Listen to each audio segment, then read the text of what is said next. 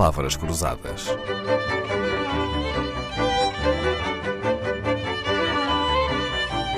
Porque quase tudo é uma questão de semântica. Há coisas que parecem insondáveis nas sondagens, como uma certa ideia de manipulação.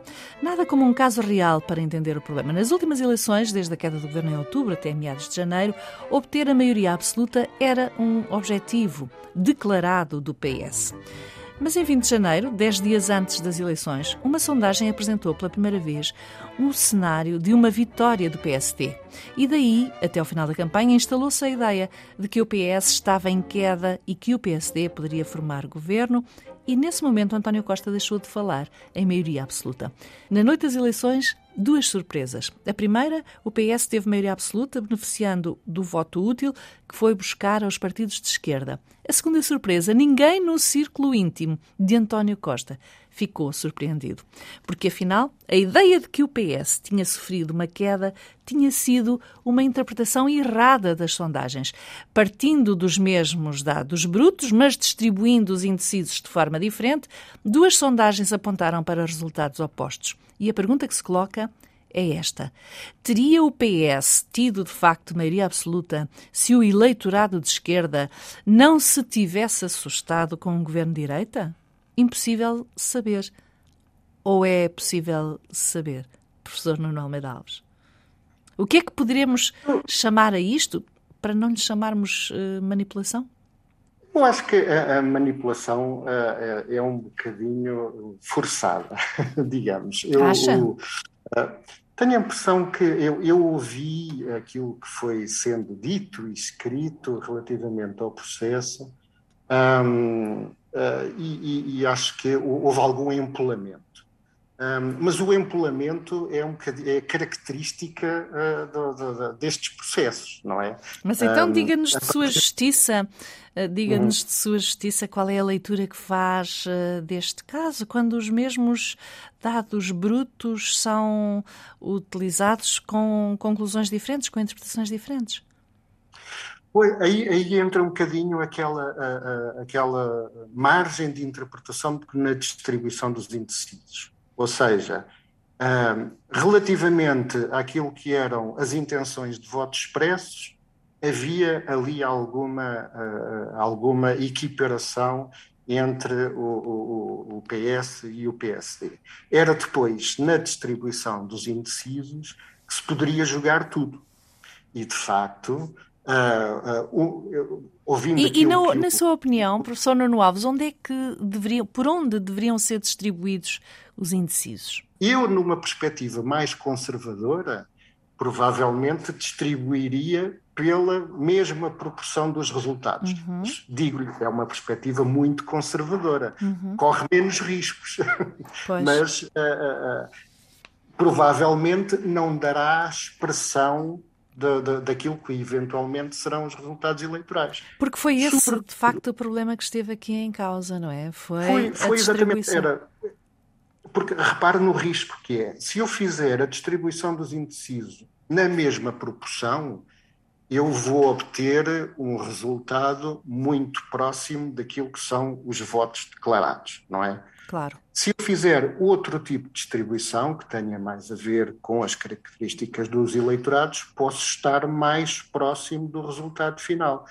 O problema é quando o eleitorado toma estas decisões muito em cima da hora. E foi esse o caso com aquele eleitorado que, eventualmente, tem votado no Bloco de Esquerda e no Partido Comunista e, uh, em determinada altura, uh, ou, ou, que às vezes ainda não tem uma, uma, uma decisão muito clara. O eleitorado indeciso de esquerda que, Exatamente. Quando, na hora da verdade, tomou a mesma decisão. É? Era o núcleo dos indecisos estava muito mais próximo de um partido do é? que de outros. E, Portanto, aquela uh, distribuição uh, proporcional de que me falava há pouco, neste caso, de facto, não teria sido. longe Exatamente, ia dar muito longe do resultado. Uhum. E, portanto, é, é, um risco que é aqui tomado. Há forma de eliminar esta distorção? Para que as mesmas respostas, os mesmos dados em bruto apontem para a mesma interpretação, para as mesmas conclusões? Um, Ou não é possível sequer? Ah, não é possível eliminar eh, o risco. Nós, nós podemos, fazendo, tendo uma amostra probabilística, um, podemos, de certa forma, limitar o erro tanto quanto possível. Mas para limitar o erro, ou seja, reduzir o erro à, à sua margem mínima, temos que fazer crescer muito a nossa amostra aleatória. Para fazer crescer muito a nossa amostra aleatória, nós temos que gastar mais recursos. É, é muito difícil de resolver estes, estes, estes problemas. Sobretudo numa situação como aquela que vivemos neste ato eleitoral, em que a campanha foi um bocadinho dramatizada por parte do, do partido incumbente, não é? Uh, responsabilizando uh, a, a, esquerda pelo, uh, pela não aprovação do orçamento e, no fundo, projetando um cenário de ingovernabilidade se não houvesse um voto no, no PS. Uh, esse, esse, esse, cenário estava a afastar um bocadinho os eleitores. Depois chegaram aqueles resultados uh, cuja interpretação foi, uh, um, seria um bocadinho benéfica para o PSD. Eu acho que o PSD aí não foi tão cauteloso com, quanto devia. Nós ouvimos o Rui Rio a dizer: Eu espero que, que, que o António Costa saiba perder com dignidade, uhum. etc, etc. Ou seja, em, em resultados frágeis foi construindo uma, uma, quase uma certeza de sucesso e de vitória, também muito impulsionado pela, pelos nossos mídias que estão. Sim, uh, e por uh, sondagens, uh, afinal, que eh, tinham feito uma má distribuição dos indecisos, não é? Exatamente. Professor Nuno Almeida Alves, sabe o que é que lhe digo? E deste caso há uma outra lição a tirar. Ao ver os adversários e os média a acreditar que o PS não teria maioria absoluta, António Costa deixou de ser explícito a pedi-la, mas, na verdade, disse um dos seus assessores mais tarde, durante toda a campanha eleitoral sempre foi mais provável o PS vencer as eleições com maioria absoluta do que o PSD ganhar as eleições. Só que isso nunca foi dito. Ou como diria Napoleão Bonaparte, nunca devemos aproveitar a oportunidade de corrigir o inimigo quando ele está errado. Palavras Cruzadas, um programa de Dalila Carvalho.